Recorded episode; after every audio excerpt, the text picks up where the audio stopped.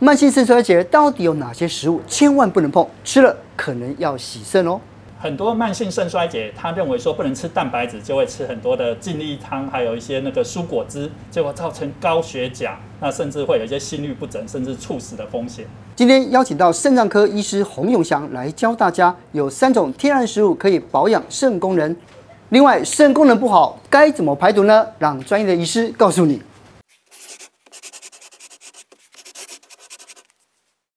今天下半新医学又来到大家所期待的名医系列哦。那上一次呢，洪永祥医师来到我们节目的时候，跟我们分享的就是肾脏病的五大元凶，然后获得这个网友的好评哦。那当然大家就好多好多的问题。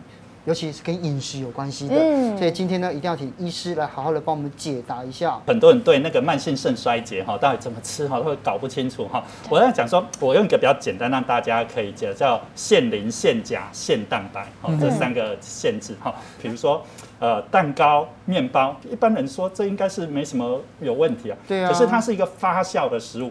任何酵母粉，它就是一个高磷酸盐的食物，好，不是完全不能吃哦。糖尿病不是完全不能吃淀粉，是限制，限制，限制，限制，减少一点，对。对。然后另外一个叫很健康这一类，这一类不什么坚果、豆类、牛奶，你会发现这些都是很优质的高营养素的成分，还有五谷杂粮。你常说哦，你不要吃精致白米哦，你要吃糙米、五谷米哈。对。可是这些东西都是高磷、高钾、高蛋白。红豆、绿豆也是吗？哎，是是是，所有的豆类、薏仁。都他但他们是为什么？他们我们很很营养学很推荐吃这个，是因为它是一个高营养价值的东西，呃，维生素、矿物质、氨基酸这含量都很丰富。可是我们肾脏就不行，因为反过来就是他们会对肾造成，所以肾脏病的饮食是一个很不营养的饮食。我们要限蛋白，蛋白质是优质蛋白耶，鱼肉、蛋奶豆这些都优质，但我们不能吃太多，因为没办法，你吃多。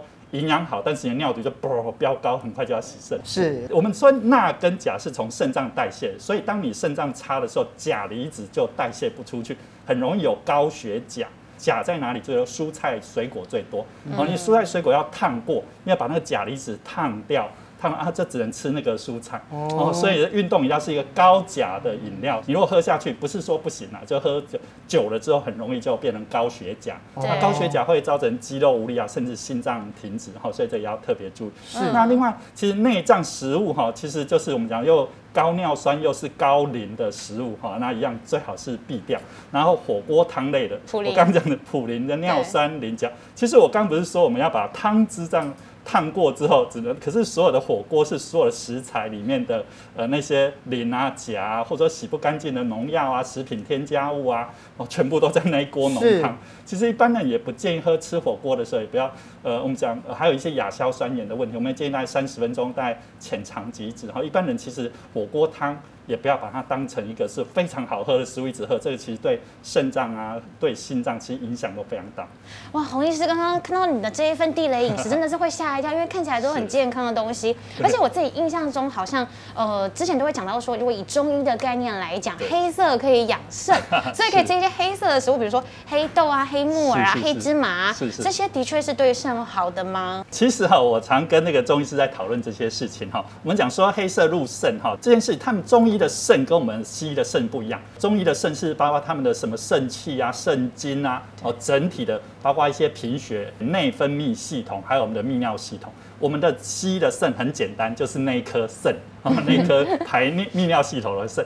那所以说他们讲黑色入肾是什么意思？年纪大的肾亏肾虚，你可能要补充一些比较高营养的东西。其实黑色食物是我们讲你刚刚讲的那些，不管黑豆、黑芝麻、乌骨鸡、黑木耳，其实它不管是花青素、蛋白质、矿物质，还有铁，哦，铁含量都很丰富。所以那些呃吃了之后，让精神会很好。我大部分是建议病人是这样。假设你的肾丝球过滤率已经低于六十分，好，这时候已经到第三期了，你必须什么限磷、限钾、限蛋白。好，我刚讲那些黑色食物都是。高磷钾高蛋白的食物，它营养很丰富。那你吃的时候，哎，排不出去，尿毒排不出去，就会造成肾衰竭的速度加重哈。嗯、所以在六十分以前，其实那些黑色食物还蛮健康。其实黑色食物是一个很棒的食物啊，只是说到六十分以后就不要再多吃，这要吃少量哦，不能吃太多。对，但是其实有肾病的病友们还是非常的多。那我常常有时候都在网络上看到一些资讯，难免会有一些其实是偏方，但是呢又流传的很广泛。今天洪医师要来帮我们破除。迷思。呃，荔枝炖猪腰子，嗯，还有第二名大概就是喝香菜水，这个其实跟我们的那个黑色入肾的食物一样。我在肾丝球过滤率还有六十分的时候，其实我排尿毒都没问题的时候，对，欸荔枝炖猪腰，其实它是一个还蛮不错的食物，并没有说什么呃不好的东西啊。香菜水也有一些植化素，也有一些水，也有一些钾离子。其实钾离子对我们一般人是健康的哦，它可以呃帮我们的血压降低哈。但是因为你肾脏不好的时候，当然就不行。那第三个呃，我们比较担心的时候，喝一杯等于其实很多人说啊，其实洗肾是很辛苦的，一个礼拜三次，每次要四小时哈，那这很辛苦。他们说可不可以，洪医师，我可以不用洗？可是洗肾是等于说你肾脏几乎没功能，那我们利用那四小时把你的尿毒啊、水分给移除。那如果有没有办法说我喝一杯中药饮就可以把尿毒给移除？当然是不可能的事哈。如果有这么好，那你知道台湾政府每一年呃花五百多亿花在洗肾，然后就叫他买中药饮来喝就好。所以这个是不可能，而且更危险的，这些中药饮可能是高磷高钾的食物。那你喝了，你今天洗肾变成磷跟钾过高，有时候还有一些猝死的危险，好，所以要要特别小心。还有哪一些偏方食物不能吃呢？很多慢性肾衰竭，他认为说不能吃蛋白质，就会吃很多的净力汤，还有一些那个蔬果汁，结果造成高血钾。那甚至会有一些心律不整，甚至猝死的风险。台湾的肾脏病几乎有一半都是糖尿病哈。到底要糖尿病饮食还是要肾脏病饮食？我们就切六十分。我们讲糖尿病，你肾功能还有六十分以上，肾有过滤，还的你就用糖尿病的饮食。低于六十分就要转换成我们的肾脏病饮食，就变成限磷、限钾、限蛋白哈。那限了半天，到最后就是因为你知道，呃，我们的肾脏病会很累，会贫血。你又营养不良的时候，哦，他们可能就很累很累，然后不小心就感冒，感冒肾功能就更衰退，就一下一下就洗肾哈。所以我们在限制这些限磷、限钾、限蛋白下。还要吃到足够的热量、足够的营养，那要怎么吃？好，就跟大家介绍一下哈。第一个就是好的油脂，好，因为我们要限蛋白质，很很多人吃到这个热量不够，哈，油脂是一个热量，呃，每克公克的油脂有高达九大卡，哈，所以它是我们讲说那个它是一个呃很很好的一个油脂，哈。我们先说不好的油脂，不好的油脂就像那些饱和油脂，好像那猪油、鸡呃，那好的油脂就是那种叫不饱和脂肪酸，好像我们的鱼油。橄榄油、苦茶油，所以我建议，其实，比如说肾脏病病患，你早上可以食物可以加一些橄榄油、苦茶油。那另外一个好的油脂哈，我们刚刚讲说这个 EPA、DHA 这一类的哈，它可以抗发炎。我们的呃很多的肾脏病到最后都是在蛋白尿，都是肾丝球已经在受损了。你好的油脂可以修复这些呃肾丝球，所以好的油脂其实是非常重要。第二个，我刚刚讲说要限蛋白哈，限蛋白到底怎么吃哈？比如说，我都跟肾脏病病患说，你第一个，你总是要告诉他们什么是蛋白质嘛哈？什么是蛋白质？就五大类：鱼、肉、蛋、奶、豆，哦，这五大类哈。好，鱼包括所有的海鲜，哦，肉包括猪肉、鸡肉，哈，好。蛋就是鸡蛋啊，奶就是那个牛奶、羊奶、豆啊，豆腐、豆浆这些，这些都叫做蛋白质哈。嗯，一般人可以吃到十份的蛋白质，十份，十份。好，那那那肾脏病只能吃五份。那我再跟大家讲什么叫做一份，像一颗鸡蛋、一颗鸭蛋，哦，那个叫做一份。好啊，那然后那个一杯，好，大概两百五十 cc，一杯牛奶，一杯豆浆，这都可以算的，都叫做一份。那有一些不能算的，像肉啊、鱼啊，你就拿出手掌来。半个手掌大，大概一两肉哦，比如小小豆干三块小豆干，好，这大概是一份哦，所以所以三餐加起来只能吃五份，好，你们可以吃十份，但是他们要限蛋白嘛，好，只能二分之一蛋白质，所以只能吃吃五份。那如果吃六份、吃七份会怎么样？它的那个尿素氮就会比较高。它的那个磷就会比较高哈，那那尿酸也会比较高，那肾功能就会比较衰退，所以我们会建议大大家吃五份，吃优质蛋白是不能完全不吃哦哈。对。那另外一个本来应该吃十份啊，但是只吃五份，那怎么办？另外少掉的五份，我的热量是不够，你可以从淀粉去补充。好，那呃淀粉我们会建议哈，淀粉有很多，我可不可以吃五谷米、糙米那些就不建议，因为它属于高磷的哈。我们要吃低蛋白。高膳食纤维的淀粉，我会我还蛮推荐可以做那个水煮地瓜啊、oh. 呃。我们 那我们也可以，我们也可以吃珍珠粉圆啊，但是不要喝珍珠奶茶，因为那个奶茶类的那个磷会高。你可以吃粉圆啊，西谷米好，那我们的素薯粉哈，这些其实就是淀粉类有热量。这个其实不是很营养，可是它可以提供你一些热量。我说现在有专门给他们吃的那叫低蛋白米，好啊，这个这个也都可以哈。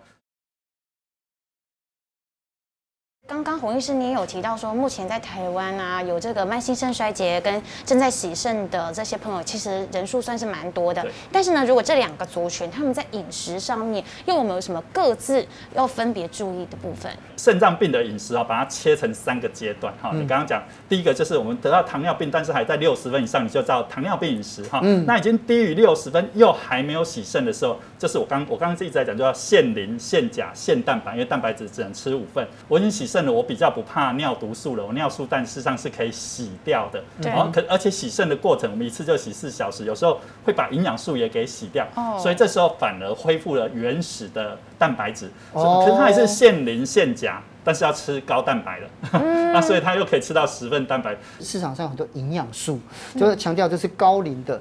我发现里面有很多乳清蛋白，那这个对肾会有什么影响吗？其实我们还是有很多专门肾脏病的营养品哦。你这不管是各大品牌都有推出，他们他们的营养品就是呃，我刚刚讲说里面有一些蛋白质，有一些油脂，那有一些淀粉。我们讲说限磷、限钾。低蛋白的一些饮食，嗯，好啊。如果说乳清蛋白，它就算是蛋白质，只要我喝了乳清蛋白，你就要算一份的蛋白质哦。那现在在整天还还是只能吃五份，哦，它就算一份，不是说完全不能吃。可是我们就比较不建议浓缩的东西，比如说浓缩的鸡精、蚬精这一类的，因为它呃，我我它可以吃鸡肉，哦，它可以吃咸，这都没没问题啊，咸肉。但是鸡精事实上它的蛋白质不多，但是所有的矿物质浓缩的那些。氨基酸太多，那反而造成它尿毒素会过高哈，所以我们比较不建议吃那些呃浓缩的汤汁，或者说卤肉汤啊。火锅汤啊，菜汤，哦，这个都比较不建议。对，而且我记得我之前还是有看到新闻报道说，就会要去探病肾脏病的朋友的时候，千万也不要乱买水果，因为很多人会带水果。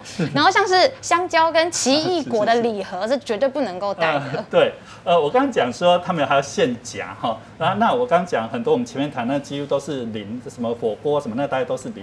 钾在哪里最多？就是蔬菜水果。我曾经有一个病人哈，就是打他已经肾衰竭，那打了一个果菜汁喝下去。心脏就乱跳，然后差一点心脏停止，那叫高血钾，钾离子就在蔬菜水果里面最多。是啊，所以我们讲说，我们还是可以吃，我们讲天天五蔬果，它还是可以吃五蔬果，就三份蔬菜，两份水果。但是蔬菜这三份哈，就稍微给它烫过再吃。那水果两份，我们可以选择最呃，就是比较低钾的水果来吃哈，像香蕉、奇异果，这个就属于比较高钾的水果哈，像我们的。芭乐、水梨、苹果，哦，这种是比较低钾的水果，所以他选择比较低钾的水果，哈，这个会比较安全。是，嗯，因为实际上啊，在台湾呢，因为有这么多糖尿病跟高血压的的朋友，对不对？然后这些人其实到最后就是刚刚医师有强调，就是经过十四十几岁罹患，然后经过了二十三十年的破坏之后，他们就变成了需要洗肾的人。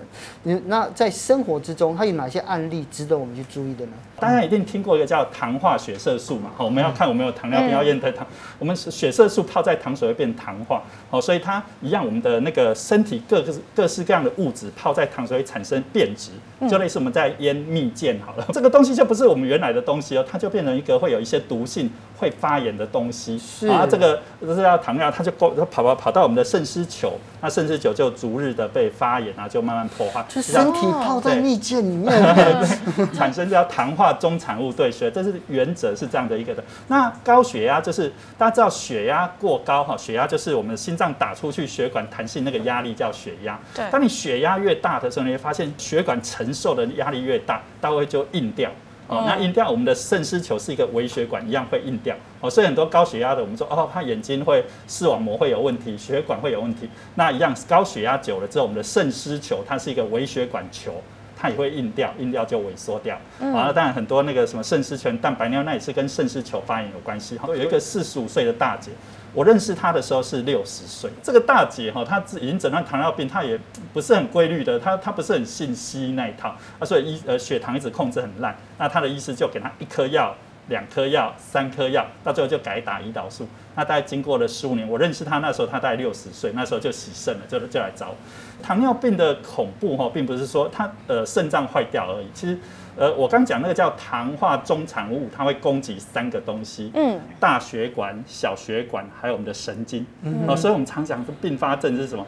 哎，大血管是什么？就我们心脏的冠状动脉啊，脑血管，所以很多哦，糖糖尿病几乎有一半病人都有心肌梗塞，哦，那我们的脑血管会中风啊，哦，然后就小血管是什么？就微血管，微血管在我们眼底那个视网膜，哦所以他们会有视网膜病，什么出血或者是失明，对，还有我们的肾丝球就是一个微血管，所以肾脏肾丝球。已经有问题，一定要赶快去看眼底。好，两个几乎同时出现，哦，所以你有冠状动脉疾病、心脏问题，要去检查一下，是不是这边也有问题？叫大血管。另外一个就神经嘛，对，所以很多他们会有那个什么周边神经病变啊，比如说冬天很冷啊，他他们不是用那个呃烤烤的那加温器，然后手碰到了，或者说洗热水澡，他们都没有感觉，那叫神经病变。哦，所以会攻击大血管、小血管，还有你的神经。那所以我那个病人哈，已经开始洗肾了嘛，然后他还是血糖还是控制得很。很烂，结果不久之后就眼睛就瞎掉，全盲。其实台湾全盲最最常的最常见原因还是糖尿病。然后不久之后，他剪脚趾甲哈，就是一个不小心脚有一个伤口，就整个就截肢掉。啊，那这又看不到又不能行动，最后最后他才六十几岁就住到那个安养院去，因为他们家属已经没有办法照顾他。这样听起来好辛苦。对，所以糖尿病是台湾一个很大很大的一个问题。哈，台湾为什么洗肾岛跟糖尿病是息息相关的。嗯。而且洪医师，你刚刚有讲到说，你观察到这些洗肾的朋友们有很多是糖尿病啊、高血压，还有蛋白尿。对，那叫肾丝球炎。对。对，那蛋白尿我们要怎么去判断我自己是不是可能已经有这样的症状？因为有时候尿尿真的是会有泡泡哎，对，我也好紧张哦。我们肾脏病哈，到有症状的时候都很后面哈。嗯。那前面它刚开始，我刚讲说我们的肾脏是什么？我们肾脏呃有一颗一颗那个叫做肾丝球，肾丝球在我们的肾脏的外围那个皮质的部分。每颗肾脏有一百万颗肾丝球，所以我们每个人都有两百万颗健康的肾丝球。可是就这两百万的存款而已，花掉一颗就少一颗，不会再长。所以这两百万颗，那我们多多少够用？我们现在大家都很长寿嘛，其实我们大概有五十万颗肾丝球就足够使用了。好，所以老天爷给我们的呃四倍的存款，我们两百万。那所以有些人先天只有一颗肾脏，或者说我们肾脏移植也是一颗肾脏。哎，那个是足够使用，可是你要省着点花。为什么？因为我们会老化嘛，肾至球就会硬化，会死亡。那如果你有糖尿病、高血压，那个下降的速度会更快。我为什么在讲蛋白尿？我会想讲到肾丝球。其实正常肾丝球应该过滤毒素不要的东西，尿素氮啊、肌酸酐啊、尿毒。可是有用的东西不应该过滤掉，有用的东西应该回到身体里面去。好，我们的蛋白质就是有用的。可是当你肾呃肾丝球被破坏到。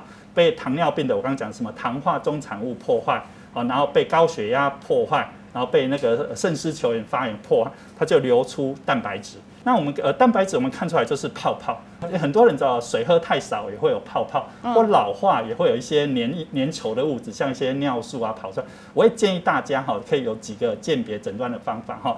第一个是你泡泡哈完之后，你就十分钟再回来看，你先不要冲马桶，先回来看一下，十分钟还蛮多的哦，那表示这个东西还蛮粘稠的哦，你要你要小心哈。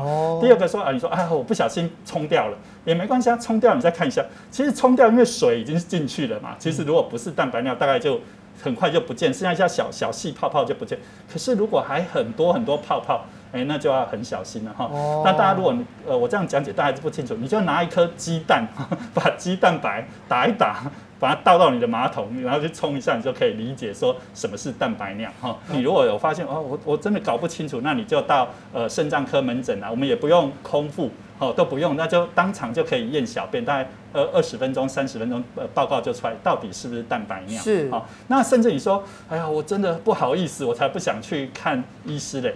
哎，现在药房都有卖那个蛋白尿的快筛，快筛试纸，快筛 快筛试纸哈，你就小便下把试纸弄进去，然后比一个颜色，就知道你有没有蛋白尿了。哦，这叫快筛试纸，对。是。因为上一次洪医师来的时候也跟我们讲哦，就是呃这个肾脏病人他有五大的前兆，就是泡水、高贫倦，对不对？但是呢，还有哪一些是属于非典型的这种？就是哎，他没有出现这个，可是他其实肾脏已经出问题了。对，因为很多病人很能忍耐哦，他都没什么症状，可是来看第一天来，他有那些出现一些泡水、高贫倦。第一天看肾脏科医师，当天医师就跟他讲要洗肾了。嗯，其实有时候我呃爷爷奶奶的那个尿毒已经很高了，然后我请他们洗肾，他们都不要。可是最后他不得不还是来洗肾，为什么？因为他完全没办法吃东西，尿毒很高的时候，他只要吃吃一口就吐出来，吃一口就吐出来，完全没办法进食。可是他肚子好饿哦。那他又要吃啊，那那时候可是开始洗肾，把尿毒洗掉之后，哎、欸，就可以正常进食了。除了我们刚才讲恶心想吐之外，还有很多呃，我们小时候不小心会抽筋，会一直抽筋，因为跟那个电解质失衡有关系。然后会什么冒出那个痘痘，叫尿毒痘，哇，皮肤一颗一颗的。那还还有很多奇奇怪怪的症状，有的人是那个意识怪怪的，会胡言乱语。哦，那个尿毒的神经病变，还有一个叫打嗝，打嗝，打嗝。对，我看碰过一个最不可思议的，就是打嗝。那是一个六十几几岁的哈，他有糖尿病，但是他其实也不是很很常在控制，有没有在抽血看肾功，他都搞不定。他最近哦发生一些很事，他说他最近好容易打嗝，那他就去自己会买一些胃药啊，买一些成药消胀气的，那大家压下来就可以压下来。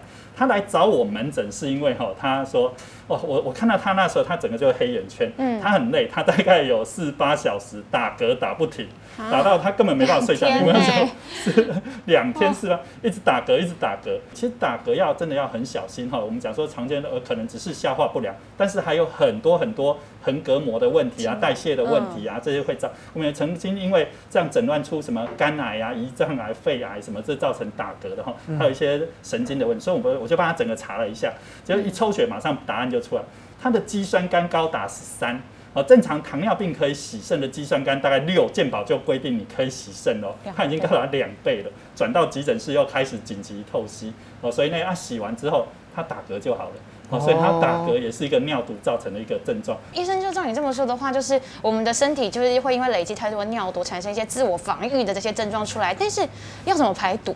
我们讲说肾脏完全没有功能了，尿毒已经到最后，这叫末期肾病变的时候。全世界只有三个方法，哦，全世界叫血液透析，哦，洗肾就是在排毒啊，洗肾用四个小时从血液里面把毒素啊，哦，水分给拉出来，好，四个角质是，那这个叫腹膜透析，好，腹膜透透析就肚子放一个管子，然后把药水灌到肚子里面去，利用腹膜的那个渗透压呢，从药水去拉出来，叫腹膜透析。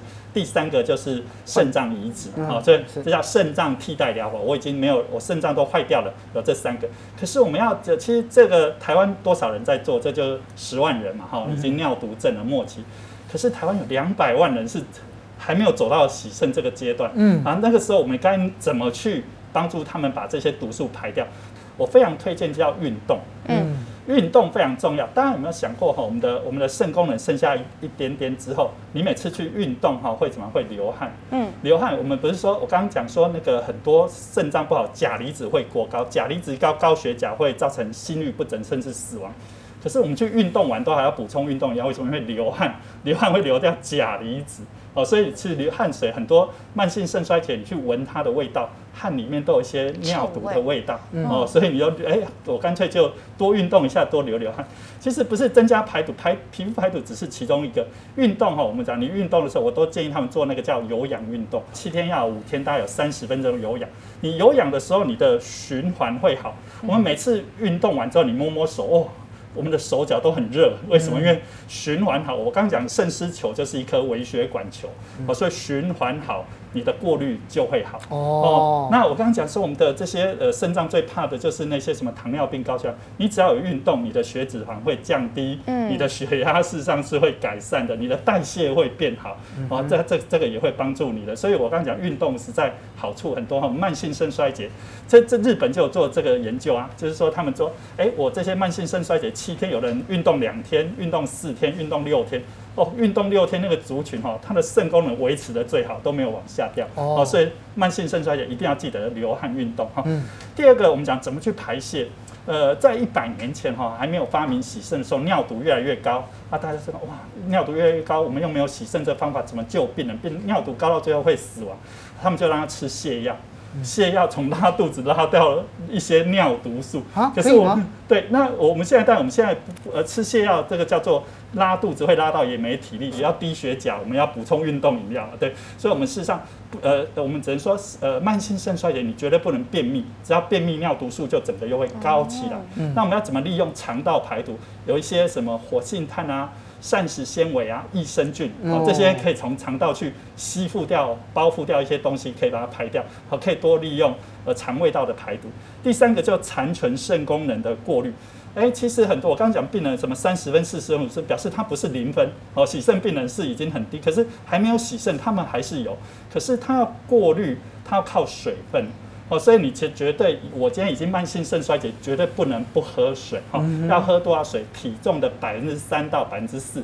好，比如说我是一个六十公斤的，就要喝一千八到两千。你要医生好像用六十公斤来做例子。对，所以我们六十公斤就是说喝两千 CC 嘛，好，大概就是在一千八到两千四。可是什么时候有些人说，哎，肾脏不好不是要限水吗？嗯，哦，呃，其实呃并不是，就是说你如果能排水，就不用限水。那如果已经开始水已经排不出来了，嗯，而有些大概到第四期、第五期，少部分会水排不出来，你就只能利用前天二十四小时排出来的尿的总量，再加上七百 CC。好，比如说我我只能我假设我昨天整天只排了五百 CC 的小便，那我今天可以喝多少水？一千二，一千到一千二，然后再加五百到七百左右，大概加这个这个数字。好，所以大家大概可以利用这，但大部分人其实到慢性肾衰竭都还是排得出水分来。好，所以你就还是。